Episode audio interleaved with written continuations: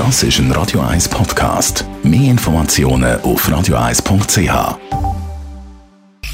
Die Sprechstunde auf Radio 1. Dr. Merlin Guggenheims Coronavirus, das ist eigentlich täglich in den News. Was weiß man eigentlich von, dem, von dieser Viruserkrankung?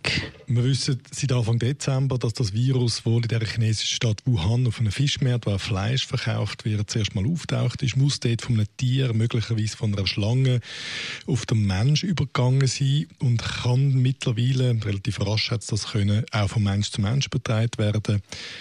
Die sogenannte Inkubationszeit, also die Zeit zwischen der Ansteckung und Ausbruch der Krankheit, beträgt irgendwo ein bis zwei Tage, bis etwa zwei Wochen. Und man muss davon ausgehen, dass man in dieser sogenannten Inkubationszeit, wo man also selber noch keine Krankheitssymptome hat, in der Lage ist, Leute anzustecken.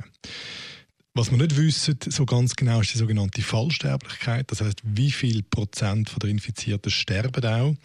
Ähm, wenn man jetzt einmal nicht davon ausgeht, dass es einen Haufen milde Verläufe gibt, von denen wir eigentlich gar nicht wissen, so muss man bei etwa 17.000 momentan bekannten Infektionen und etwas über 300 Toten von einer Fallsterblichkeit von knapp unter 3% ausgehen. Und das ist hoch.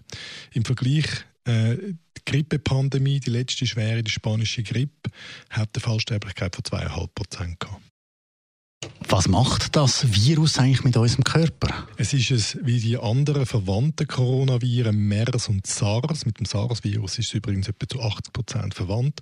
Macht eine Infektion von der unteren Atemweg, Fieber, Abgeschlagenheit, trockener Husten und im Extremfall Atemschwierigkeiten, Atemnot und die Unmöglichkeit, über die Lunge Sauerstoff aufzunehmen, was dann auch zum Tod führen kann. Man hört immer wieder, eben, man müsse schon angeschlagen sein, damit der Coronavirus kann ausbrechen kann.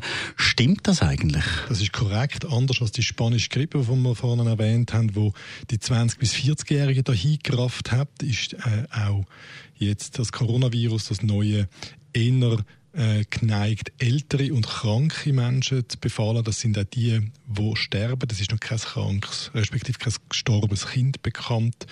Also von dem her, in Anführungs- und Schlusszeichen, sind die gesunden Menschen nicht so gefährdet. Danke vielmals. Dr. Merlin Guggenheim. Alles zum Coronavirus gibt es natürlich auch immer in den News da auf Radio 1.